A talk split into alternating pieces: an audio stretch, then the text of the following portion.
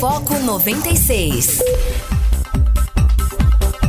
Muito bom dia, está começando o Foco 96 aqui na sua 96 FM, a FM oficial de Goiás.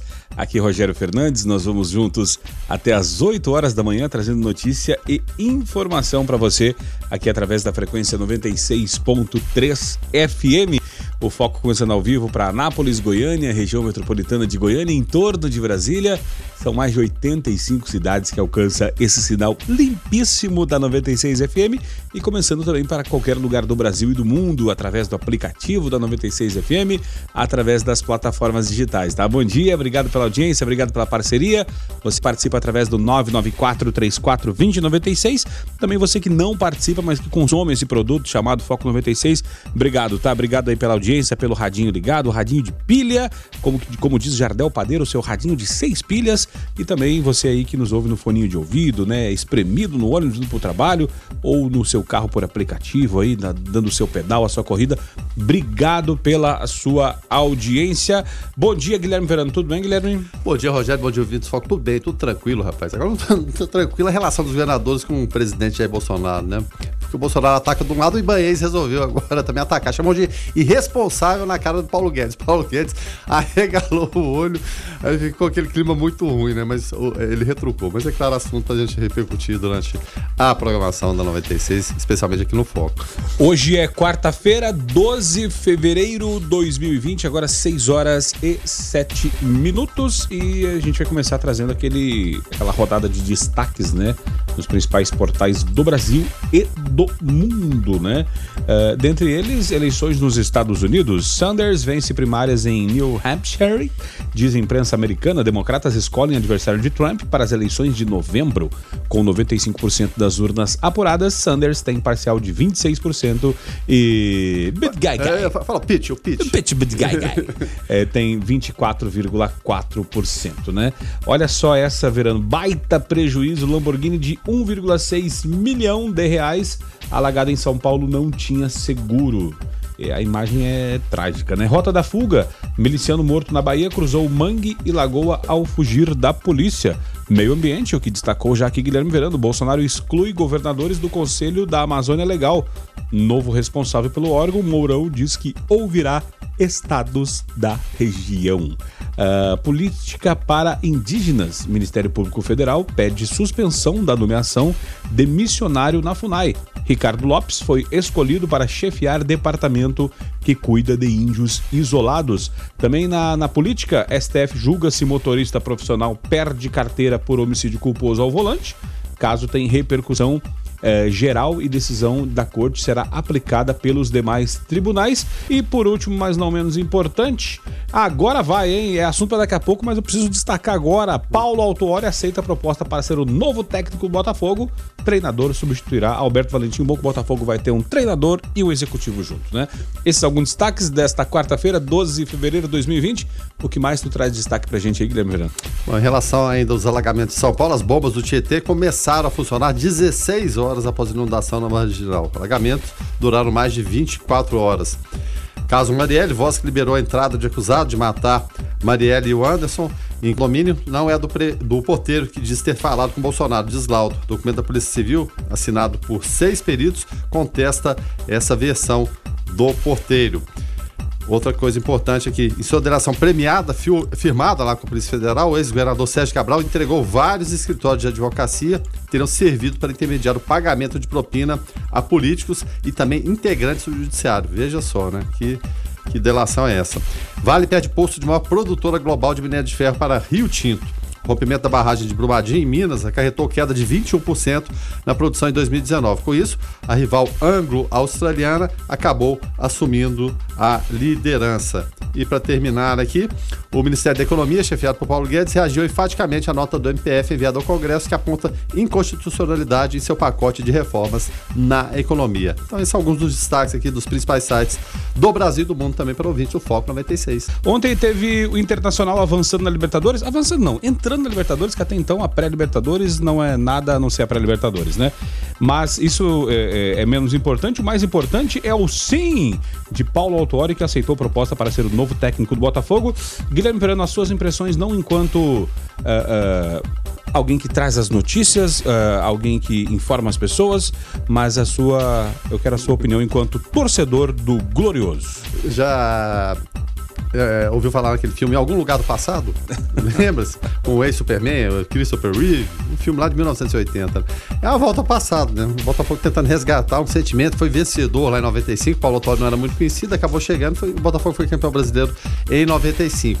E muito, e na época o, o Montenegro, dono do Ibope, era presidente do Botafogo. Então o Paulo Autório voltou, agora o teto salarial do Botafogo é 150, o Montenegro falou, eu quero o Paulo Autório, mas essa diferença? Não, o Montenegro cobra a diferença, não tem problema nenhum, não, nada com a pesquisa aí de opinião pública não possa resolver para ele pagar esse salário, né? Enfim, brincadeiras à parte. É, o Paulo Autório também está muito volúvel. Tem um, um, momento que ele quer ser treinador, aí depois fala: não, abandonei a carreira de treinador, não quero ser mais, não. É claro, foi vitorioso no São Paulo, também campeão mundial. Aí ele fala: você é só diretor executivo de futebol. Aí ele parte para essa área, aí pega alguns times, algumas situações é, complicadas, que a gente sabe que os dirigentes não cumprem, ele fala: não quero ser mais nada, vou parar, já estou bem estabelecido. Aí pega e resolve voltar. Não sei se vai funcionar, né, rapaz? 25 anos depois, será que vai. Vão dar conta de repaginar isso aí? Será que o Paulo Autório vai ter paciência com a situação que é complicada do Botafogo? Não sei. Não sei se foi a melhor escolha. O Botafogo queria o Cuca, só que o Cuca é um salário mais alto ainda que o Paulo Autório, muito embora o Cuca não tenha feito bons trabalhos recentes. Mas é, o problema é que ligavam para cá do Cuca, é, o, o, Cuca, a, a, senhora do Cuca atendia, e o pessoal do Botafogo, Cuca, não, não, fala que eu não tô, não. e, e, foi duas vezes, e o Cuca já se declarou, inclusive, botafoguês. Duas vezes a diretoria do Botafogo falou: ah, Cuca, tá, pode deixar, a gente não tem medo da Cuca, não. E aí foi partido pro Paulo Torre. É esperar para ver, né? É, tem um Honda treinando, aquela coisa toda, mas o time ainda é muito fraco, viu, Rogério? Agora, agora eh, Verano, o, o, o que as impressões que eu tive do Paulo Torre no Grêmio quando ele treinou o Grêmio, é que era um, é um cara que entende muito de futebol, mas parece que ele também sem, estava meio sem paciência, assim, É, né? paciência curta, exatamente. Pro, pro dia a dia, pra, pra mimimi de jogador e tal. Pode ser até e, bom, né? Porque... E até de dirigente também, não tem paciência nenhuma. É, pode, pode ser bom, assim, paciência pra, pra pergunta de repórter, sem paciência e tal, mas é, pode ser que, que, que, até isso até ajude, uma vez que o Botafogo precisa de um gestor e não de, de um cara de relações públicas, né? É, mas aí colocaram o quê? Mais um, em algum lugar passado, mais, mais passado ainda com o Autori, que é o Valdir Espinosa, que foi campeão carioca em 89, Botafogo tinha 21 anos, era campeão carioca, aí o Valdir Espinosa foi em 89. Ou seja, Botafogo né, tá querendo se modernizar, tornar SA, mas tá buscando figuras históricas do passado. É, daqui a pouco vão querer contratar o Túlio também com seus 50 e 51 para 52 anos. Olha, então, olha, que, olha que o Túlio faria mais gol do que muito é. Vi, é, pseudo centroavante aí do Brasileirão de hoje. Né? Mas, é, auto-horas à parte, é, o que mais teve de atualização aí, Verano? Bom, Libertadores, você já adiantou, o Internacional tá na pré-pré, a segunda fase da Libertadores, venceu a Universidade de Chile por 2 a 0 gols do Bosquilha e também do Marcos Guilherme, jogadores que entraram no decorrer da partida, né? O D'Alessandro, inclusive, saiu meio, meio recido, né? Não gostou muito. Não. Ele colocou a mão na coxa, aí que colocou a mão na coxa, o Cudê falou, haha, vai sair. E aí entrou o Marcos Guilherme, fez inclusive o golaço, e também o Gabriel Bosquilha. Teve também Deportivo Tátia 2, Independente Medellín 0, também classificado, exemplo do Inter, e o Tolima que venceu o Macará por 1 a 0 Pela Sul-Americana, Argentino Júnior do Esporte Huanca empataram em 1 a 1 Atlético Grau 1, River Plate do Uruguai 2, Deportivo Cali 2, River Plate do Paraguai 1. E o Goiás fez sua estreia jogando fora no Paraguai contra o Sol de América, perdeu por 1 a 0 Gol do Nildo Vieira aos 30 do primeiro. No jogo de volta, o Goiás tem que vencer por 1 a 0 para tentar a sorte nos pênaltis ou vencer por dois gols de diferença para se classificar para a segunda fase. É uma missão difícil, é, mas nem tão difícil. E pela Copa do Brasil, Imperatriz e Vitória empataram em 0 a 0 Como o visitante joga pelo empate, então o Vitória segue adiante na Copa, eh, na Copa do Brasil. E agendando aqui os jogos de hoje, pela Libertadores sem Cerro Portenho Universitário, Palestino e Cerro Largo, Atlético Tucumã e The Strongest, Corinthians e Guarani do Paraguai, o Corinthians perdeu primeiro por 1x0, tem que reverter esse resultado. E pela Copa Sul-Americana, tem brasileiro em campo, Bahia e Nacional do Paraguai, partida começando às 21h30. E Copa do Brasil, Bragantino do Pará e Ceará, Bangu e Oeste, Frei Paulistano e Remo, Caucásia, Calcaia, melhor dizendo, em São José, Brusque Esporte, Atlético da Bahia e Botafogo da Paraíba, Gama e Brasil de Pelotas, Altos e Vasco, Águia Negra e Sampaio, Campinense Atlético Mineiro, Toledo e Náutico, Galvez e Vila Nova e também Manaus e Curitiba. É bom lembrar que o Goiás e o Atlético já segue adiante na Copa do Brasil. Vila faz sua estreia hoje e joga fora pelo empate. E só para atualizar a questão aqui do, do, do, Cruzeiro, né? Não é o Cruzeiro do, dos japoneses lá com coronavírus, não é o Cruzeiro Futebol É, e agora é Cruzeiro Futebol Clube ou Esporte Clube Cruzeiro? Agora... Esporte, Cruzeiro Esporte Clube. Cruzeiro Esporte Clube. É, enfim, é uma junção dos dois que eu não acertei nenhum. É, e avisado pela Apfut, né, órgão público que fiscaliza o cumprimento do Profut, o Cruzeiro está próximo de ser excluído do programa do governo federal para refinanciamento de dívidas fiscais. A informação foi confirmada, a, a reportagem na tarde desta terça, por Saulo Frois, presidente do Conselho Gestor que administrativa provisoriamente o clube. A associação está inadimplente no pagamento de impostos. E é um pequeno valor, né? É. E, e, e as parcelas do Profut. Além disso, a sua avaliação foi prejudicada pela decisão da presidência uh, Wagner Pires de Sá no ano passado de contabilizar irregularmente a venda do uruguaio Arrascaeta no balanço de 2018. O meia foi vendido apenas em 2019. O fato é, Guilherme Verano, que estando fora do Profut, é, podem ficar receitas penhoradas, né? E aí pode enrolar ainda mais a, a questão do Cruzeiro, caso isso, caso isso ocorra, né? Uma vez que, que o clube perderá todos os benefícios obtidos na adesão e voltará a ter receitas bloqueadas e penhoras pelo governo eu acho que o Cruzeiro tá rumo à Série C. É, tá uma situação muito complicada, né? Principalmente por ter feito essa maquiagem fiscal, né? Uma coisa que é de um ano, jogou para outro ano, coloca expectativa de, de receita como receita realmente que, que existiu, na verdade ainda não havia existido. O fato é que são 262 milhões de, de dívidas, dívida ativa com a Receita Federal, que pode ser cobrada agora de imediato é, valores que não estão parcelados e inclusive as parcelas né, que haviam sido combinadas com o Profut estão atrasadas. Então a situação do Cruzeiro chega a ser inacreditável, viu, Rogério? Cada dia que há uma análise, há uma informação, parece que a coisa é pior do, do que realmente é, né? Então é muito triste se ver o Cruzeiro, que era um time tidos como mais organizados do Brasil, toca da Raposa 1, 2, seleção brasileira se hospedava lá. Nunca na história desse clube houve é, alguma insinuação, né? Em algum momento de atraso de pagamento do Cruzeiro. Né? O São Paulo também está na mesma linha, sim, não está devendo sim. tanto quanto o Cruzeiro, mas também devendo salário de jogadores, uma crise administrativa terrível, né? Dois que eram mais organizados, mas o Cruzeiro, evidentemente, numa situação muito, muito pior. O Luiz Fernando falando: olha, é, pode-se dizer que o Cruzeiro já foi a base da seleção de 70. Pode, Guilherme Verano?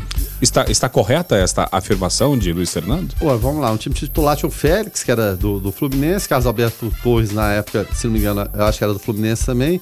Aí tinha o, o Brito, é, o Brito era do Vasco, o Everaldo, que era do Grêmio. Não, o Everaldo era lateral esquerdo, mas o Piazza, ele teve que ser recuado, era do Cruzeiro ele jogava no meio de campo, foi recuado para zagueiro. Então a gente tem o Piazza, aí no meio, meio campo a gente tem tinha o Clodoaldo, aí depois aquela série de camisas dele, é Clodoaldo e Gerson, né? O Clodoaldo dos Santos, o Gerson na época acho que estava no São Paulo, aí você tinha o Jezinho que era do Botafogo, o Pelé do Santos, o Rivelino do Corinthians na, na época, tinha o Tustão que era do Cruzeiro. Então você tinha dois, dois cruzeirenses ali, o Piazza e o Tustão entre os titulares, você tinha dois do Santos, que era o Clodoaldo e o Pelé. Então, foi, foi uma base, uma, uma época muito boa, que de 60 até 70 se revezava ali no, no, futebol brasileiro, é claro, Santos e Botafogo, nas seleções de 58 e 62.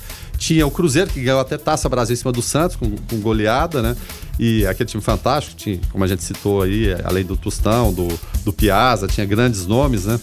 E também a equipe do Palmeiras, que era a academia, que era a única que rivalizava com o Santos lá em São Paulo. Então, basicamente mas, era isso. Mas às vezes o Luciano deve estar tá, uh, trazendo esse questionamento, uma vez que a seleção ficava na Toca da Raposa, então é, colou não, essa mas, imagem. Mas 70 ainda não ficava na não Toca da Raposa. Não, não, não. Foi, foi mais, é, mais para frente com a construção da Toca da Raposa. Ficava, se não me engano, no Rancho Silvestre, lá em São Paulo. É, ou, ou, outros tempos, né? Hoje outros em dia tempos. o pessoal fica no celular, não fica em não, lugar... Não, hoje eles querem ficar no hotel 5 estrelas no celular, viu, Luciano? Não estão nem aí. Futebol é uma, uma, atividade complementar daquela vida de estrela que eles levam, né? Mas saudade desses velhos tempos, né, rapaz? E o Tostão que teve que parar precocemente de jogar bola por causa de um descolamento de, de retina, né? Jogou a, a Copa de 70 quase nessa situação, depois foi vendido pro Vasco 73, levou outra bolada e teve que parar e se tornou médico, né? Doutor Eduardo é o Tostão, um dos melhores comentaristas do Brasil, um dos maiores craques também que teve que parar de jogar bola precocemente. Agora são 6 horas e 32 minutos e o Senado aprova projeto que proíbe venda de narilê a crianças e adolescentes. Estatuto da Criança e Adolescente já proíbe venda de bebidas alcoólicas e produtos que causem dependência física ou psíquica, sem listar quais. O texto voltará para a Câmara, mas já passou da hora, né, Verano? Afinal de contas, a gente vê a molecada aí é, é, chupando aquele negócio com fumaça. E há quem goste, né? Mas, ah, mas não, não, não tem nicotina, a fumaça é, é gostosinha, tem essência, mas tá botando fumaça para dentro do pulmão e faz tanto mal quanto cigarro. É, é, resumindo, é uma porcaria que vocês estão colocando. Ah, é chiquezinha, é bacaninha, tá todo mundo na rodinha, ninguém tem nada a ver com a vida da gente. Tem sim, porque o sistema de saúde depois vai ter que arcar com esses custos todos, né? Principalmente o pai e a mãe, fiquem atentos. Tem, tem muito modismo e, e maquiagens que a indústria do, do, fumo, do tabaco, né? Dessa coisa toda faz para colocar fumaça dentro do seu pulmão, né? Os cigarros com, com sabor, esse é mentolado, esse aqui, esse aquilo ali, diferente. É uma porcaria, vai te matar. Né? Então, fique longe disso aí. Se tiver aquela rodinha, também nem, nem fique perto, né? Porque é, Senão vira um fumante passivo. Tá ali na, na, naquela roda e não tem nada de chique, não tem nada de, de bacana, não é muito é feio. Você vê, vê, jovens ali, né, naquela situação, mas infelizmente só o tempo que dá experiência, essa maturidade, né? Depois, quando eles estiverem mais velhos um pouquinho, relembrar, puxa vida, que, que coisa patética que eu tava fazendo. Mas, enfim, né? Cada um cuida de si, mas o pai tem que cuidar do seu filho. 6 horas e 34 minutos. E Guilherme Verano, brasileiros trazidos é, da China, né, os repatriados, não têm coronavírus, né? É, o Ministério da Defesa diz que foram realizados 58 exames laboratoriais específicos para o novo coronavírus. Foram testados e repatriados e os funcionários da saúde, eh, exames muitos feitos ainda lá em Yuan, né? Antes mesmo de, de, de embarcarem para o Brasil. Então, menos mal, né? É menos mal, eles estão fazendo esses exames eh, diários. A principal rotina deles é o quê? Fazer esses exames. Aí depois, é claro, eles têm um tempo livre, têm à disposição a internet, tem televisão, tem uma boa alimentação, estão elogiando muito o tratamento. E que coisa boa, né? Receber as pessoas e receber bem. Isso é, é isso é assim, muito, muito importante. É, ontem passaram de mil, né? Os mortos, número redondo, 1.111. É, foram mais 94 mortes, né? Esse total foi a 1.111, mas existe a expectativa até do, do governo chinês, de alguns pesquisadores, que é, esse topo né, de, de mortalidade esteja chegando no limite, esteja chegando no limite e a partir dali decrescer. Segundo informações do governo chinês e até de alguns cientistas americanos né, que falaram, estão lá e comunicaram ao presidente Donald Trump, é, a queda total deve ser no mês de abril, mas até abril alguns devem acontecer. Então existe de fato essa expectativa. E é, a doença causada pelo novo vírus ganhou um nome, né? O Covid-19. Então já tem um nome específico, agora já foi, já foi batizado, né? Ela segue diretrizes internacionais para evitar referências à localização geográfica, ao animal, indivíduo ou grupo de pessoas que pode, é claro, rotular aquele lugar como um local, entre aspas, é, maldito, né? É, é, e poderia prejudicar, claro, a sequência daquilo ali, porque não vai virar uma cidade fantasma nem abandonada. Para essa cidade, eu não vou mais porque lá eu vou pegar doença, vai acontecer alguma coisa, como já aconteceu é, ou já aconteceu com algumas cidades em relação a vazamentos, né, vazamentos radioativos que Sim. viraram cidades fantasmas. Na Rússia, no Japão nem tanto, mas na Rússia principalmente. Né? Chernobyl, o caso Chernobyl mais famoso. É né? o caso mais famoso deles, que e virou até ponto turístico. Né? As pessoas chegam, se aproximam de longe, olham aquilo ali, né? aquele cenário desolador. Agora 6 horas e 36 minutos e o presidente Jair Bolsonaro assinou né, ontem, em cerimônia no Palácio do Planalto, um decreto para transferir o Conselho Nacional da Amazônia Legal do Ministério do Ambiente para a vice-presidência. De acordo com o texto do decreto divulgado pela Secretaria de Comunicação Social, o conselho será integrado pelo vice-presidente Hamilton Mourão e por 14 ministros. A composição anterior do conselho, estipulada em decreto em 1995, incluía os governadores da Amazônia Legal. No decreto assinado por Bolsonaro, os governadores não integram o conselho. E aí Bolsonaro ontem também chamou a Globo de fake news.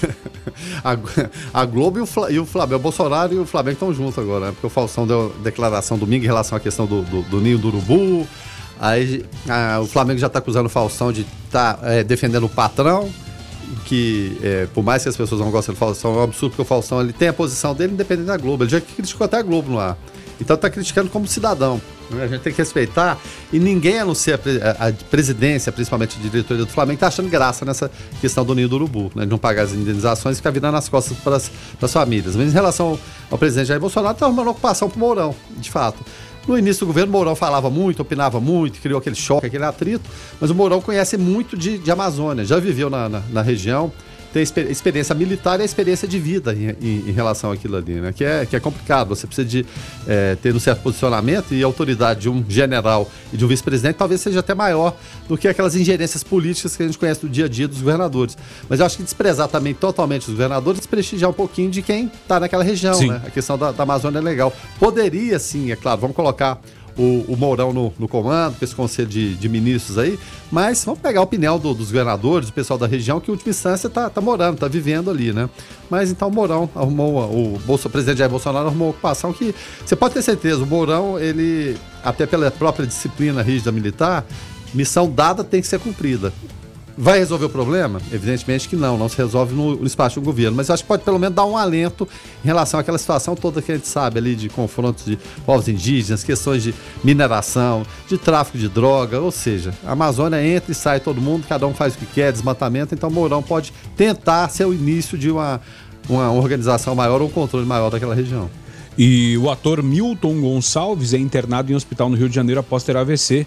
Segundo o boletim médico da unidade, Milton Gonçalves foi internado na última segunda-feira na unidade neurointensiva. O estado de saúde do paciente inspira cuidados. Milton Gonçalves, um baita ator da Globo, né? É, é, negro e um símbolo do para, para muitos negros do país, né? Porque é um cara extremamente inteligente, culto e com posições muito firmes, né? Muito firmes, muito sereno o tempo todo. E inclusive já foi candidato a governador do Rio de Janeiro. Não sei se você se lembra. Não. Foi candidato a governador do Rio de Janeiro pelo PMDB é, se não me engano, não sei se final dos anos 80 ou início dos anos 90, mas foi candidato, evidentemente acabou não sendo eleito, mas como você falou, uma referência para toda a cultura e como ator, né, que é ator fantástico, que é o Milton Gonçalves, né? Que, que interpretação, que voz suave. A voz dele é inclusive usada em, em muitos comerciais, exatamente por trazer isso aí, né? Aquela voz pausada, tranquila, que você entende tudo e que transmite principalmente confiança. Então a gente tem que mandar é, é, é boa sorte, orações para o Milton Gonçalves para ele se, se, recuperar. Já está numa idade avançada, né? mas ativa ainda trabalhando. A gente vê muitos desses atores da Globo, exemplo da Fernanda Montenegro, que completou 90, o Lima Duarte está próximo do, dos 90 também, e o Milton Gonçalves. Né? Então, atores de chip que parece que não, não, não se tem mais hoje em dia, ou, ou a Globo procura criar ainda, porque existe um vácuo aí entre essa turma que está lá em cima, que passou dos 60, e essa geração nova. Né? Até encontrar esse encaixe de uma linguagem, né? É, apropriada para da época, realmente vai demorar. Porque são, são pessoas que estão desde sempre na vida da gente. Né? Tem tempo por gente, eu vejo Milton Gonçalves na, na, na, televisão. Então tomara que se, se recupere. A situação é um pouco grave ainda, mas a gente espera trazer boas notícias. É, e aí, antes da, da virada do, do, intervalo, Lamborghini de 1,6 milhão de reais. É, Lamborghini Huracan, é, atingida por enchente em São Paulo, não tinha seguro. O carro fazia parte de um projeto de preparação para chegar a 1.600 cavalos. Antes dos estragos causados pela chuva, donos planejavam um leilão beneficente no final da transformação. Que pena, porque a princípio seria por uma boa causa e complicado, né? Porque se o carro ia ser vendido, não tinha por que fazer seguro, né? Mas ficar com um patrimônio desse dentro de uma oficina também, é, esperando, ainda mais em São Paulo, né? Que, que pode a qualquer momento acontecer uma coisa dessa, é, errar o time, né? E perder uma grana porque Pra fazer o motor de uma bichinha dessa aí, vai dinheiro, né? Não, vai muito dinheiro e, e não dá só. Porque as pessoas geralmente falam, ah, mas alagou, molhou o carro ali, dá perda total. Dá perda total. Ah, fala, não, é só colocar no sol, vai secar ali que a coisa funciona. Põe no arroz. É, não é, não é assim que funciona, né? Lamentável que tenha é, acontecido. É, alguém vai adivinhar que a chuva não vem, o posicionamento que você tá, a oficina que você tá, ela é sujeita a alagamentos, mas é muito difícil de prever isso tudo também, né, Rogério? É lamentável que tenha sido dessa forma, né, rapaz? Destruir um, um, um carro, é, evidentemente, um, um, símbolo, todo o valor que traz, mas principalmente pela ação que ele iria propiciar. Quem está chegando por aqui é o Onésimo Neto com Igreja em Ação. Bom dia, Onésimo. Bom dia, Rogério Fernandes, Guilherme Verano, bom dia a todos. Os coordenadores diocesanos e regionais de pastoral estiveram reunidos na sede do Regional Centro-Oeste da CNBB, em Goiânia. Entre os assuntos tratados, se destacou a partilha sobre a Assembleia Eclesial do Regional, que aconteceu em outubro do ano passado, e as perspectivas pastorais para este ano. Foi um diálogo aberto em que cada um pôde expressar seu ponto de vista e manifestar suas expectativas quanto aos trabalhos a serem realizados em 2020. Foi pauta também a visita ad limina, em que os bispos visitam o Papa Francisco, que acontece desde o dia 8 e vai até 18 de fevereiro. Outro tema tratado foi o novo regulamento das pastorais no Regional Centro-Oeste, aprovado pelos bispos reunidos no Conselho Episcopal Regional de outubro do ano passado, que foi apresentado pelo secretário executivo do Regional, Padre Eduardo Luiz de Rezende, juntamente com algumas orientações gerais, visando o bom andamento das atividades ao longo de 2020. Este assunto foi direcionado principalmente aos novos coordenadores regionais que assumiram funções no segundo semestre do ano passado.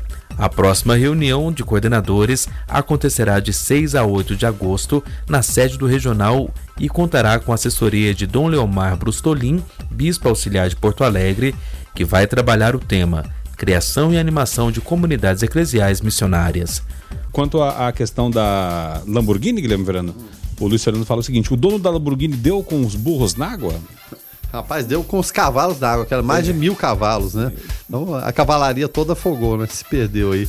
Nas águas do Rio de Tietê do Pinheiros, nem sei onde é, onde é que ele estava. Né? Quem está chegando por aqui é Carlos Roberto para falar direto ao assunto. Direto ao assunto. A opinião de Carlos Roberto de Souza no Foco 96. Bom dia, Carlos. Bom dia, Rogério. Bom dia, Guilherme Verano. Bom dia a todos os ouvintes do Foco 96. Olha, a, apesar dos esforços aí do governo brasileiro né, em manter é, é, o status de que o país está com um crescimento lento, mais sustentável, e isso nos traz um alento muito grande. Apesar disso, o Departamento de Comércio dos Estados Unidos, infelizmente, publicou uma nota informando que retirou o Brasil da lista de países em desenvolvimento, o que poderá restringir e deverá restringir benefícios comerciais concedidos às nações que estão nessa categoria. Além do Brasil, mais 18 países, né, como África do Sul, Índia, Colônia, enfim, também foram tirados dessa lista. Com isso, o tratamento preferencial dado a esses países nas negociações, né, com certeza vão diminuir. Esses benefícios são, por exemplo, prazo mais longo para negociar, vantagens tarifárias e acesso aí a mercados, etc e tal. Em nota, o governo dos Estados Unidos afirma que a decisão leva em conta fatores econômicos, comerciais e outros, como o nível de desenvolvimento de um país e a participação né, desse país no comércio mundial. Além disso, o Departamento do Comércio ressaltou que a decisão foi é, motivada também por pedidos de adesão à organização para a cooperação e também desenvolvimento econômico, aquele o, OCDE, se não me engano, que é o caso do Brasil. Não sei se vocês se lembram, em março do ano passado, de 2019, o presidente Jair Bolsonaro foi a Washington para pedir a Donald Trump apoio à entrada do Brasil na OCDE.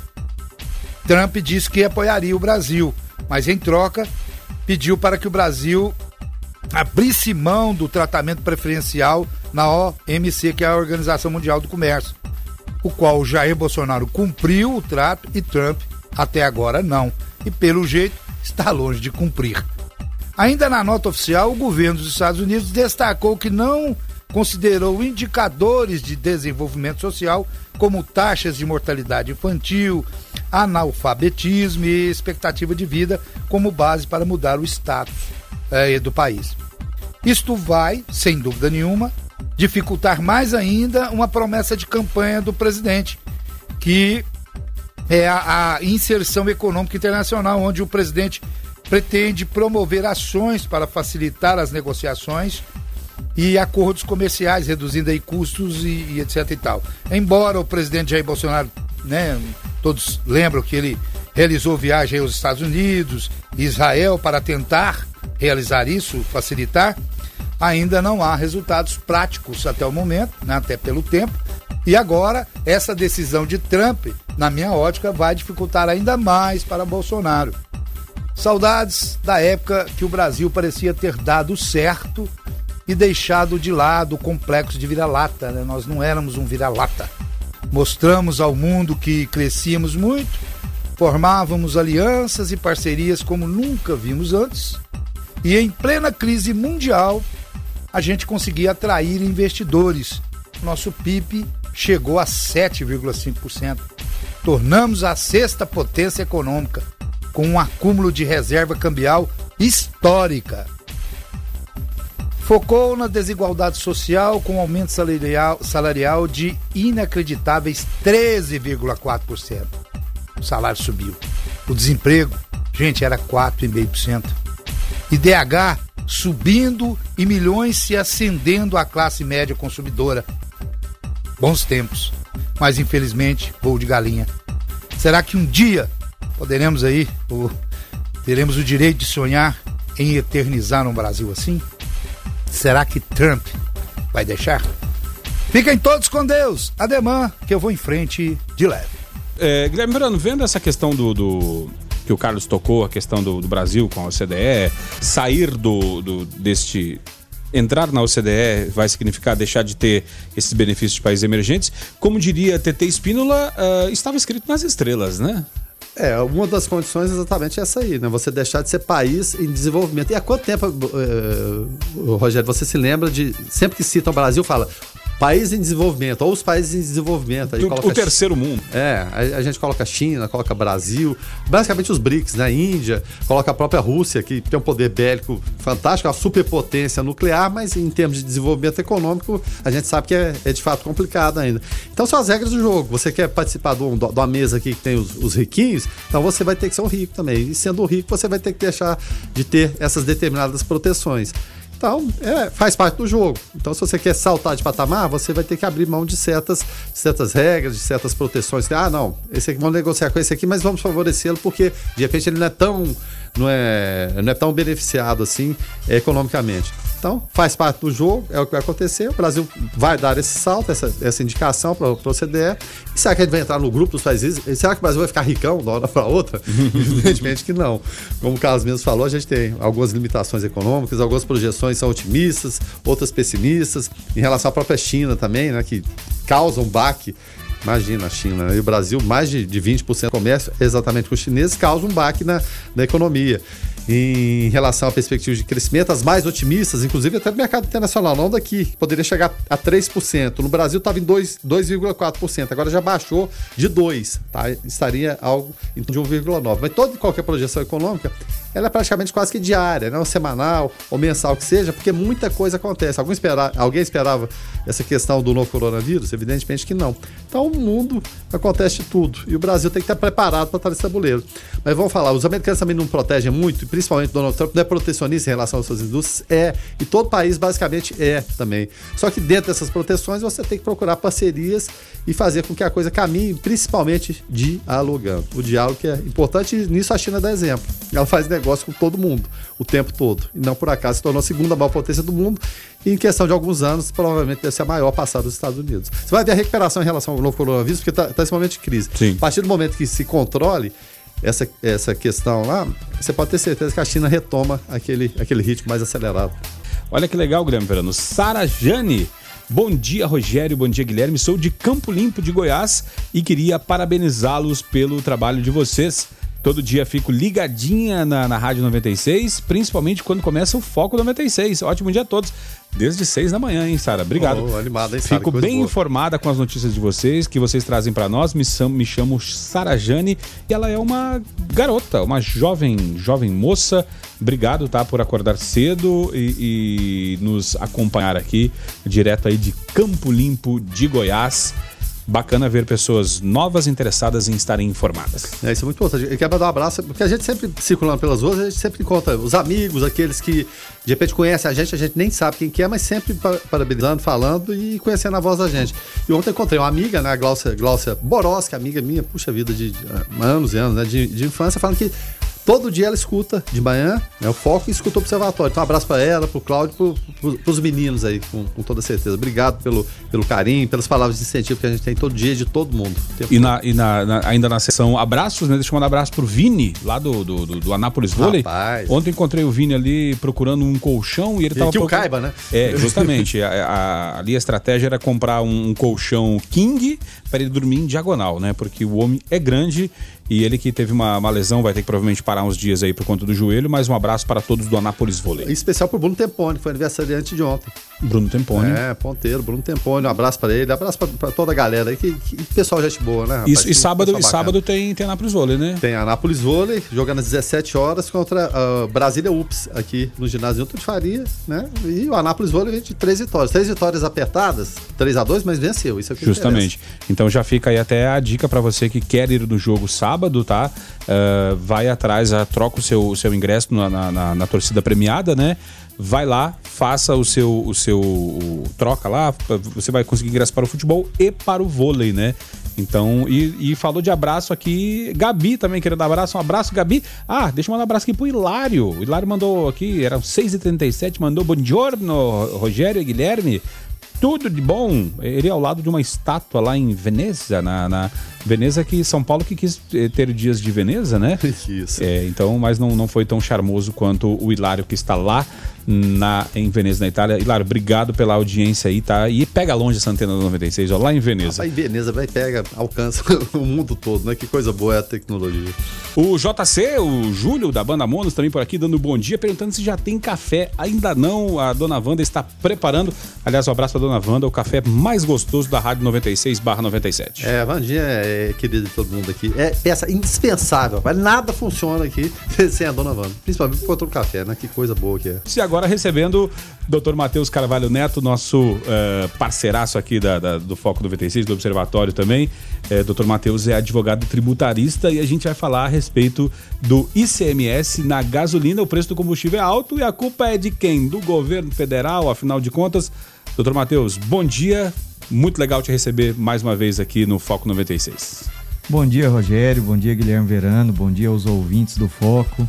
É sempre o um prazer é meu de estar aqui, né, podendo trazer um pouco de informação para a população. Então, e... rapaz, essa, essa questão polêmica, né, do ICMS, nosso presidente da República soltou uma, jogou a bomba para cima dos governadores, né? A bravata, né? E falou, ó, o problema não é meu, o problema aí é dos governadores, então vamos cobrar deles, né? E, e quando o doutor Matheus falou a questão de informação, é muito importante, né, Guilherme? Porque, como disse, como já disse, o presidente ele jogou, deu, deu, deu jogou pro alto, né? E falou, vamos ver se pega em alguém. E ele voltou a desafiar os governadores a assumirem a parte da responsabilidade pelo preço da gasolina, do etanol e do diesel no país. Ele disse que se sente fazendo o papel de otário ao reduzir o preço dos combustíveis nas refinarias e a queda não chegar às bombas. Como é polido esse nosso presidente, né? Fazendo papel de otário. É, muito bem. Mas, assim, para a gente começar a entender, porque muita gente está falando, ah, o, o presidente quer fazer, o pessoal não deixa.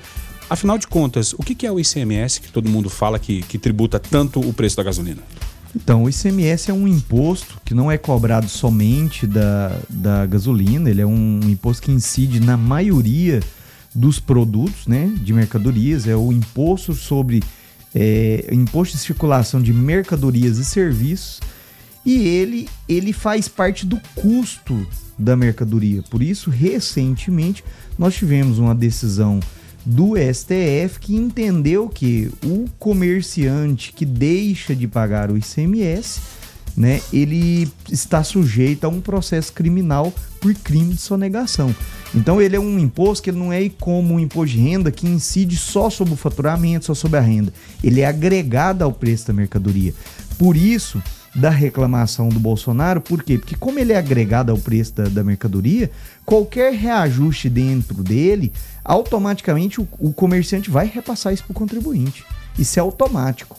Então, ele é, hoje talvez seja aí o segundo no nosso país, segundo ou terceiro dos impostos mais arrecadados, né? E é o imposto carro-chefe do Estado, né?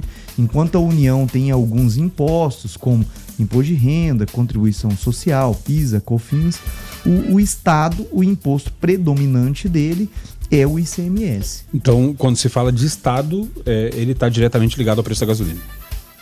Quando se fala de Estado, é, não, vamos também. O presidente foi um pouco injusto, porque não é só o ICMS que incide sobre a gasolina.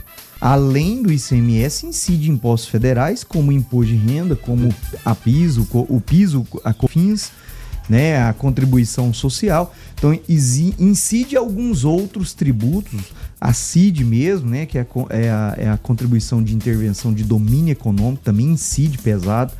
Então, assim, não é só o ICMS. O problema é que a alíquota do ICMS na maioria dos estados são muito pesada. Por exemplo, no nosso estado de Goiás, uh, o ICMS sobre a gasolina ele é 28%. E ainda tem mais 2% que, o, o, que a indústria é obrigada a recolher ao fundo protege, ou seja, onera em mais 2%, então vai para 30%. Se você pegar 30% de um produto que hoje beira aí na média 4,50, né? é, você tem uma redução bastante drástica, né? Quase um 5. E, e, a gente vê até o caso de, de estado que cobra mais caro. O Rio de Janeiro, se não me engano, é 34%. E o estado produtor, ainda por cima. E, então é uma coisa terrível. Mas, mas a pergunta que fica, é, doutor Matheus, é a seguinte. É, Bolsonaro, evidentemente, jogou lá no colo dos governadores. Falou daquela forma que a gente conhece. Não falei o jeitão dele, mas muitas vezes acho que leva até o conflito. Mas ele não satisfeito, o Ibanez, que é o governador do Distrito Federal, está tendo uma reunião de governadores. Foi até o nosso governador Ronaldo que está tentando fazer essa interlocução. E Ibanez também rebateu da mesma forma e com Paulo Guedes do lado falou: esse presidente Bolsonaro é irresponsável. Não é que falou isso, o olho do Paulo Guedes saltou do, dos óculos, falou: meu Deus, como que eu vou me livrar dessa? Como que eu vou defender o chefe? E a gente está tentando conciliar aí. Essa guerra vai levar a algum lugar? É, é possível o Estado brasileiro sobreviver sem os impostos federais e o governo estadual sem ICMS? Então, é possível assim.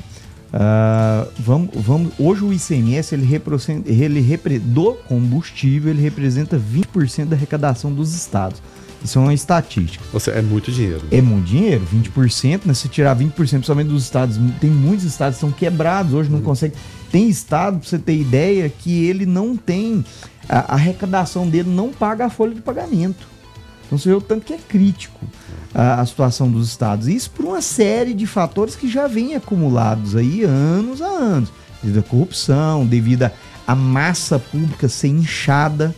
E aí nós temos um fator que eu já falei aqui por diversas vezes, que é o nosso sistema de distribuição.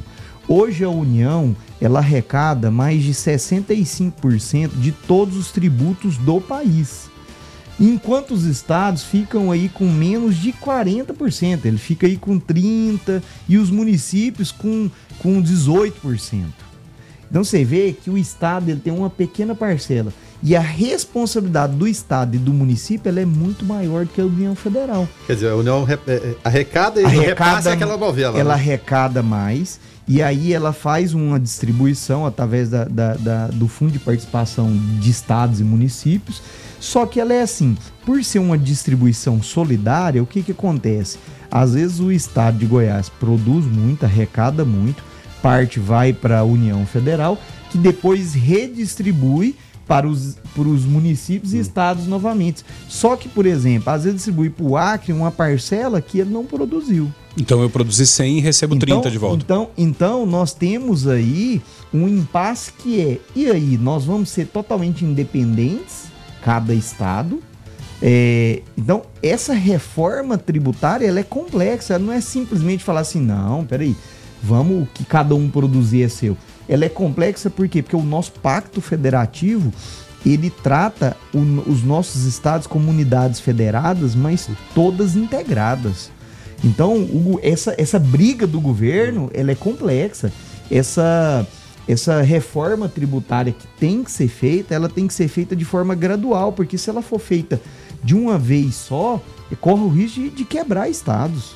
Ou às vezes até a União.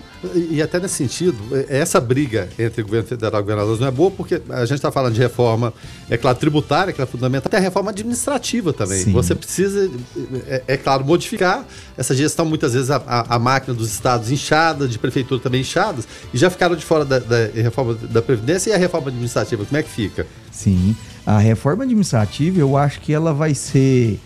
Um, um, vai ser trabalhosa? Vai ser. Vai, vai ser um calo no pé do governo federal e dos governos estaduais, porque é, e hoje o, o, servidor público tem muitas mordomias que agregam ao salário dele. Se você pegar o salário seco do servidor, ele ganha mal. Mas se você pegar as mordomias os que cabides. tem, os cabides, a, a, a, dificuldade de se mandar um servidor embora, porque não é como uma empresa privada. Por exemplo, aqui na rádio, eu não gostei do verano, eu ele embora. Ele, se ele não me é produtivo, eu tenho a minha liberdade de falar, ó, oh, Verano, você Acabou. não tá me produtivo, ou você desenvolve, eu te mando embora daqui 30 dias. Não, faz comigo não. o Estado não tem como. O, o Estado, para ele chegar a mandar um funcionário embora, o funcionário tem que ter cumprido, tem que ter descumprido várias normas, ele tem que ser um funcionário assim muito difícil. Então, que, por isso que nós somos às vezes maltratados nas repartições públicas, nos órgãos. Por quê? Porque você chega, você lida com um funcionário que está ali, que ganha mal e ele depende dos penduricalhos. Vou dar um exemplo. Tem funcionários que ganham diárias, ganham gratificações e bonificações que não são agregados ao salário dele quando ele aposenta. Então ele fica se arrastando fica no serviço público, fica se arrastando com má vontade ele não produz como um funcionário mais novo. Isso não é criticando. Às vezes a pessoa, ah, Matheus, você está criticando os não é funcionários é antigos. Não é isso. O, o, Paulo Guedes falou. Né? É justamente hum. a questão disso. É o funcionário que está insatisfeito com o serviço público, mas não abandona, porque ele simplesmente é, depende daquilo ali, daqueles, daquelas gratificações. Então ele não aposenta. Então, é, essa reforma tem que acontecer, mas ela eu acho que ela tem que ser muito bem estudada, porque você corre o risco de criar aí uma, uma várias greves, você corre o risco de criar aí vários problemas para um setor que já é deficitário. É, estamos falando a respeito do ICMS, né? O presidente Jair Bolsonaro, ele jogou, jogou para cima, jogou para a galera, né, falando aí, ó, vocês tirem o, o SMS que eu tiro os impostos federais e fica tudo certo com relação ao combustível. E muita gente acabou entrando na onda, né, e por isso que é interessante recebermos uh, pessoas técnicas, né, que saibam no que estão falando para desmistificar estas questões, como diria o presidente Jair Bolsonaro, né? Afinal de contas, é, tirar o ICMS é, ia trazer impactos financeiros, né? Afinal de contas, quais os prejuízos estaduais caso zere, zere é, essa questão do ICMS? Então, Rogério, é, tem o prejuízo da, da ausência de receita que o Estado vai deixar de ter. E aí ele teria que ter uma, uma compensação do Estado, que era o que nós estávamos falando da distribuição. Mas por outro lado, eu vejo que tem um benefício maior. Se você pegar hoje, por exemplo, os estados estão. É uma situação, por exemplo, uma situação de saúde, é caótica no estado. Até o momento em que ele deixa de ter a renda, mas obrigatoriamente, com certeza, ele vai ter uma compensação, ele tem que ter uma compensação da União por conta disso. Nós temos um outro fator. Hoje, os acidentes automobilísticos, é, vários produtos que têm no seu preço agregado o ICMS, por exemplo, os transportes, que, que são muito mais caros, porque nós temos uma tributação sobre o produto muito cara, né?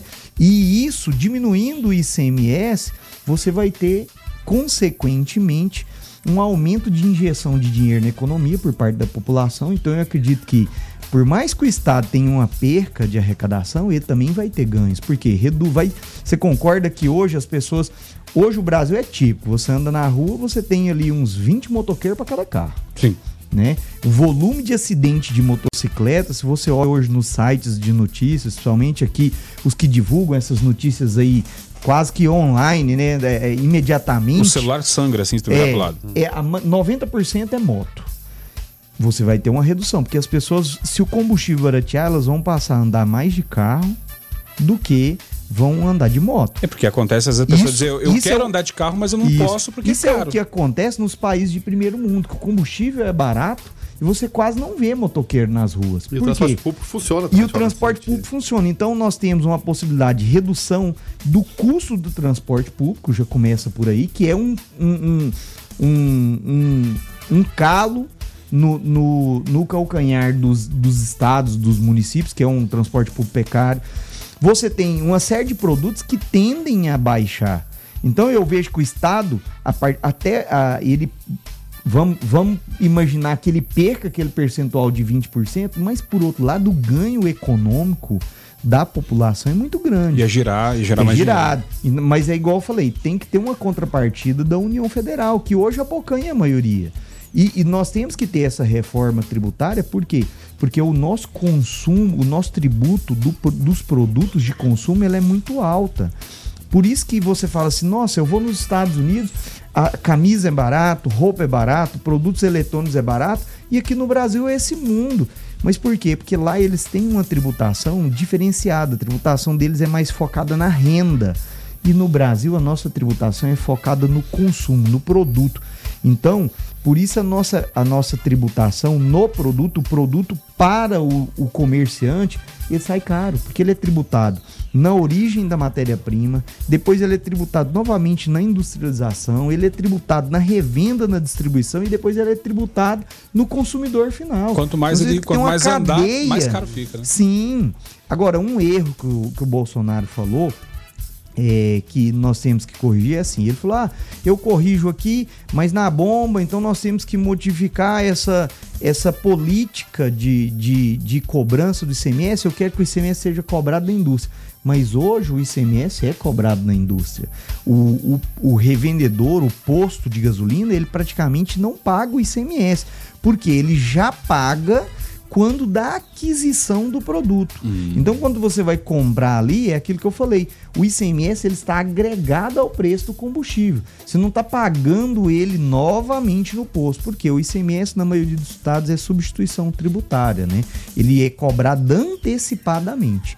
Então, a própria indústria, não só o ICMS, o PIS e COFINS, basicamente eles são cobrados já lá na indústria. A hora que sai, o governo já bocanha o ICMS ali e o revendedor não tem que pagar, ele paga dentro do produto. O nosso ouvinte João Ricardo participando, tra- trazendo um questionamento. Fala aí, João. Fala galera do Foco, Biscoitão, um abraço, Leme Verano, nosso convidado aí, que é o João Ricardo Bar de Lourdes. Se eu tirar uma dúvida aqui, em relação ao ICMS, quando eu abasteço no posto de gasolina e não exijo a nota fiscal, a maioria faz isso, né? Só abastece lá e casca fora.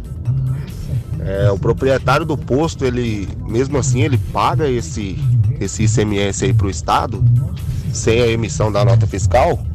Interessante o questionamento do, do João Ricardo, porque a gente, nossa população, vamos nos comércios e vemos lá, né? Exige a nota fiscal, né? Justamente para facilitar o trabalho do governo. Afinal de contas, há muita, há muita sonegação ainda, mesmo com essa questão toda eletrônica de notas? É, com certeza a sonegação sempre vai existir. Porém, nós temos que destacar que hoje os estados possuem um poder de fiscalização muito grande. Então, João, hoje eu posso te dizer que esse contribuinte, esse, esse cliente, esse, esse revendedor de combustível, quando você vai abastecer e ele talvez não te emita o cupom fiscal, ele tem que ter um controle de estoque que o próprio fisco faz e se ele não emitir nota disso, ele vai ser autuado em algum O momento. próprio caminhão chega, despejou tanto de combustível. É porque assim, hoje existe uma ferramenta no estado que chama SPED, que esse SPED ele inovou toda a escrituração fiscal.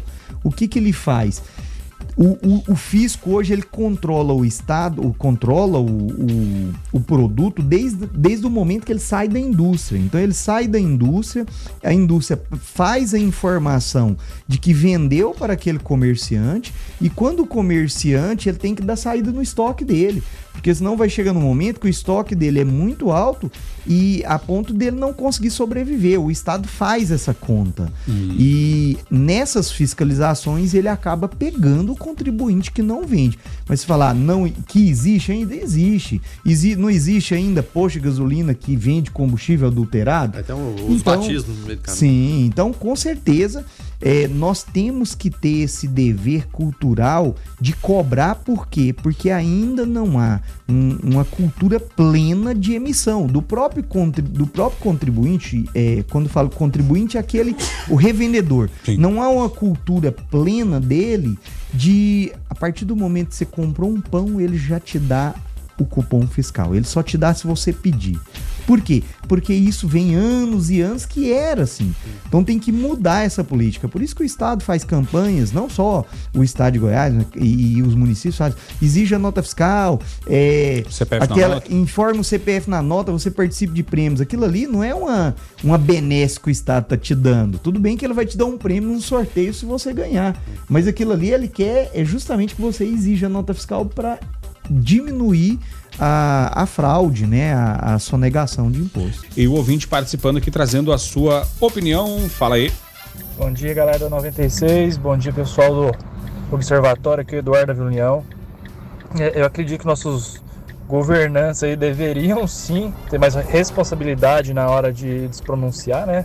E às vezes até um pouquinho mais de decoro. É, mas essa questão do, do ICMS aí, né, dos estados, é, que acredito, é, nosso governo arrecada muito e nós temos poucos, poucos retornos, né? não só questão de, de estradas, mas também educação, segurança, saúde, em tudo, né? Com a, um, um levantamento de impostos gigantesco como é o do Brasil. É, eu acredito que esse déficit é, que já foi dito aí, que os estados têm, não é só por conta de arrecadamento. Na verdade, não é coisa nenhuma por conta de arrecadamento. É por conta do mau uso e do dinheiro do contribuinte que vai esgoto abaixo, porque você vai andar. As únicas estradas que prestam são aquelas que têm pedágio, ou seja, são bitributadas, né? E quando você vai pegar uma via dentro da cidade, que é responsabilidade às vezes do governo ou da prefeitura, é, é uma estrada ou rua esburacada, não tem qualidade nenhuma e temos que desembolsar, querendo ou não, né, esses impostos. Bom dia a todos e obrigado. Obrigado, Eduardo, pela tua participação. E é interessante uh, também perguntar o seguinte: se o ISMS ou o outro imposto federal que porventura venha a ser tirado é, para essa questão do combustível de fato acontecer, é, não existe mágica, o dinheiro vai ter que aparecer de algum lugar para poder fechar as contas do Estado, né? Corremos o risco de ter um novo imposto aí. Paulo Guedes falou em criar imposto, ele fica todo felizinho, né? imposto pecado. Fica soltinho igual o bom no arroz, né? Pois é, primeiro, é, parabenizar o Paulo pelo comentário, é justamente isso. É, o Paulo não, Eduardo, Eduardo né? Eduardo. Eduardo pelo comentário. É, o governo ele tem esse dinheiro vai ter que surgir. Infelizmente é uma questão do mau uso do dinheiro, como eu falei aqui anteriormente no outro bloco, nós conversamos aqui sobre a reforma administrativa. É, o governo gasta mal o dinheiro, né? Acostumou a desviar, acostumou a, a contratar, a fazer cabide de emprego. Então tudo isso impacta na hora dele gastar com aquilo que é essencial. Né? Se ele desvia, é como na nossa casa, né? Se você desvia o seu dinheiro do que você tem que gastar essencialmente, vai faltar em algum lugar, né? Agora, o, a questão, uma coisa interessante que o Eduardo falou foi a questão do decoro. É, o nosso presidente ele é conhecido justamente pela falta do decoro, por falar o que ele acha, né? E o que ele pensa, ele solta. Eu já cliquei ele várias vezes. Eu, eu gosto muito do. Eu acho que a equipe do, do Bolsonaro é uma equipe boa, ela trabalha muito bem. É, tanto é que o país está com números relevantes. Porém, o nosso presidente ele precisa se controlar diante dos jornalistas, porque ele é muito polêmico. E isso pode ser um tiro no pé para ele, né? Ele tem que começar a pensar politicamente. E até por ele ser um chefe de Estado. Agora, voltando à pergunta que você fez, Rogério, uh, essa, essa questão do, da, da arrecadação, o dinheiro vai ter que aparecer de algum lado. De, de alguma maneira ele tem que aparecer. Mas nós não podemos só esperar, porque o governo ele, ele já provou que ele é ineficiente. A questão que foi colocada... E provou com louvor, Sim, né? Sim. E, e tanto é que se você pega todos os serviços públicos, a grande maioria dos serviços públicos são serviços ineficientes. Por que, que o serviço da iniciativa privada ele é melhor? Porque o dono tá ali né? O dono tá ali cobrando. E infelizmente nós não temos a cultura de enxergar o patrimônio público como nosso.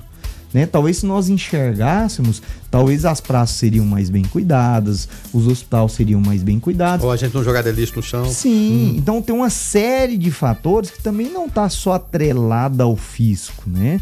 Ela está atrelada a uma questão cultural que o brasileiro é, infelizmente foi mal educado desde a sua, é, vamos dizer, desde a sua colonização, né? Desde a nossa colonização nós somos mal cuidados. Agora, falando tributariamente, precisamos urgentemente e tomara, Verano, que essa briga, essa discussão, essa, essa falta de decoro que o presidente teve de jogar a bomba para cima dos governadores surtem algum efeito positivo para a população e não venha com criação de novos impostos, que o Brasil é líder e é um dos países que mais arrecada. Então nós não podemos falar assim, ah não, o Brasil, pelo contrário, o Brasil arrecada demais. O problema é que gasta errado. Doutor Matheus, quando a gente fala em reforma tributária, é, a primeira ideia que vem, e é consenso comum, é o quê? Tentar simplificar impostos, mas ninguém fala em reduzir. É verdade. Simplificação, mas não quer dizer que vai, é, vai extinguir e você vai deixar de pagar. Não há maneira, dentro dessa reforma tributária, de, de conseguir adequar isso de, de, forma mais, mais coerente, e para isso é fundamental esse diálogo, é claro, governo federal, estadual e municípios também? Sim. É, eu acho que os municípios. Eu acho que para haver esse, esse, essa reforma mais ampla, como deveria acontecer, eu acho que os municípios, principalmente, deveriam ter uma participação melhor. É, é que a, a, ponta final é a mais prejudicada. O cara que leva, que segura as pontas é quem? É o prefeito. E é onde as Aonde, pessoas vivem na cidade. Né? Quem vê o problema maior, normalmente é o prefeito. Então, como funciona hoje o nosso sistema tributário? O prefeito fica com uma parcela pequena de, de dos, dos, tributos arrecadados. Ele tem que pedir benção para o governador, que tem que pedir benção para o governo federal. Então, nós temos uma, uma leva muito grande de deputados que têm que fazer o trabalho de pedir benção para o governo federal para alocar recursos nos seus estados e municípios. As famosas emendas. Né? Então nós, nós estamos no papel inverso. Se você vai em outros países de primeiro mundo, a situação é inversa. O prefeito ele é uma autoridade bem maior e ele é quem arrecada mais e ele repassa para o governo do estado uma parcela e para a União Federal uma parcela menor. Aí, por quê? Porque, por exemplo, vamos dar um exemplo aqui. Quantos hospitais federais tem em Anápolis? Nenhum. Nenhum. Nós não temos nenhum hospital federal. E o governo arrecada 65%. Então não, não, seria, não teria que ser o inverso aqui. Teria que ter muito mais órgãos federais aqui em Anápolis, teria que ter muito mais serviços de competência federal do que de municipal. Agora, hoje, o município arca com toda educação básica, é de responsabilidade do município. A educação média já é de responsabilidade do Estado. A segurança pública é toda do Estado e alguns municípios do município também. A parte de infraestrutura é toda do município. Então você vê que a despesa do município é bem maior do que a da União Federal. E nós temos hoje uma arrecadação muito maior. Por isso essa disparidade. Aí, Verano, voltando àquilo que você disse, se é possível fazer essa reforma, é possível, desde que se altere o pacto federativo. Essa questão do pacto federativo até é, é bom a gente até historiar, né? Anos 60, governo militar, o, o governo federal resolveu o quê? Vamos puxar isso para a gente e a gente vai liberar verbas para quem seja, seja, simpático ao regime. E ficou. A, a, a, ditadura, o período militar passou, mas a, a concepção do governo ser o dono de tudo e, e, e dando balinha pro, pro governador, pro, pro município. O famoso pires na mão, né? É, exatamente. pires na mão. E, então puxou tudo para ele e, e, a noção permanece até hoje. Sim, isso porque é, a história é bem essa. Não né? tinha como eles fazerem uma ditadura hum. se eles não dominassem a principal fonte da ditadura, que é o dinheiro, né? Controle econômico. O controle econômico. Então, isso é histórico. E de lá para cá, como bem dito, Beirano, não foi, isso não foi. Foi redistribuído, mas em parcelas pequenas, que o fundo de participação dos municípios já é uma, uma já é um avanço de lá para cá e nós temos que lembrar que hoje o governo federal realmente ele já está com a política, ele já tem esse pensamento que ele precisa passar mais verba para o governo, é, para os governos estaduais e municipais. O problema é como fazer isso com a máquina inchada que ele tem. O governo federal foi uma máquina inchada há muito tempo, que é cabide de emprego, de ministérios. Quantos mil funcionários tem nos ministérios? Na maior concentração de funcionário público está em Brasília. Né? Então, nós temos que fazer essa reforma administrativa e as pessoas vão achar ruim, vão brigar. E não tem para onde fugir, não tem. Eu falo assim: a minha esposa é professora do Estado. E eu falo, recentemente o, o governador, o, o, o Caiado, é, não só o Caiado, né, ele enviou um projeto de lei e todos os deputados do Estado é, extinguiram, por exemplo, a licença prêmio, a licença prêmio, que era um benefício que o servidor público tinha. A cada três, a cada cinco anos de trabalho, ele tinha direito a ficar três meses em casa recebendo. Eu me digo, por que isso? Ele já é um trabalhador que tem uma estabilidade, ele já é um, um trabalhador que tem garantias acima da média dos outros trabalhadores da classe privada. Então ele não precisa disso. Aí, aí é lógico que o, o, o, funcionário público vai achar ruim, vai, porque ele tinha essa benesse. Mas se você pensar dentro da lógica e pensar num todo, no que é bom para a população, isso pesa para o Estado, que são três meses um funcionário parado, que você tem que ter outro ali cobrindo. Então você vai pagar duas vezes. Você vai pagar um em casa e outro trabalhando. Então, esses tipos de penduricado, aí vamos lá, judiciário, tem um monte de, de, de é, auxílio alimentação, é, auxílio moradia. Pensa bem, um juiz que. Aí você fala assim, nossa, um juiz ganha bem. Eu acho que o juiz até ganha mal. Mas quando você pega os penduricalhos que ele tem, os acúmulos que tem, que às vezes, muitas vezes, ultrapassa o teto constitucional, transforma isso num bolo insustentável. Por isso nós temos estados e municípios quebrando. Então, para finalizar, o papo tá bacana, mas daria para ir até as 9 horas o foco, né? E é bacana a gente ter pessoas com conteúdo para para tratar de assuntos específicos. É, o nosso ouvinte, o. Não tem o nome dele aqui, enfim, mas ele fala o seguinte: bom dia. É, imposto em cima do pobre é sacanagem. Carga tributária tá pesada demais. É, e financiamento para microempreendedor pequeno não existe. BNDES só para Joesley, Ike, Batista da vida, é o Joab. E, o pobre, o, o pequeno precisando de, de, de, linhas de financiamento, não tem. Enquanto isso, donos de lojas que parecem Casa Branca com estátuas na frente, que dizem que eram totalmente contra o BNDES, comprando avião pelo BNDES, por favor, né? Dito isso, a gente vai encerrando então o Foco 96 de hoje. Deixa eu agradecer demais aqui a participação dos ouvintes.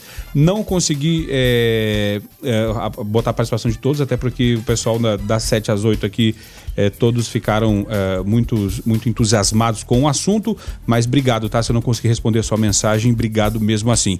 Doutor Matheus Carvalho Neto, advogado tributarista, obrigado por mais essa participação aqui. E tu vê a elegância do cara, né? A pulseira do relógio combina com o terno azul, olha só. É, Se tivesse óculos também combinaria. Justamente. Matheus, obrigado, até a próxima, tá? Obrigado, Rogério, que agradeço, Verano, Lucas. É sempre um prazer estar aqui. Precisando, nós estamos à disposição. Beleza. Guilherme, então mais uma quarta-feira vencida. Até amanhã. Até amanhã. Muito obrigado a participação dos ouvintes. É, é, como o Rogério mesmo disse, né? As participações foram tantas que algumas não puderam ser, ser respondidas, né? Participações concordando com a gente, discordando, mas o fundamental é isso, o debate. E é isso o Foco 96 promove aqui diariamente. Obrigado. Tá certo. Então a gente vai ficando por aqui. A ficha técnica do jornalismo da 96 FM conta com trabalhos técnicos e apresentação de Rogério Fernandes. A produção é do Lucas Almeida, os comentários de Guilherme Verano a gerência comercial de Carlos Roberto uh, de Souza, a direção geral de Vitor Almeida França, 96 FM, 45 anos, a FM oficial de Goiás. Eu volto às 5 da tarde no Observatório e na sequência você fica com David Emerson, o DW, o carrinho de 1,99. Fiquem todos com Deus, paz e bem. Foco 96.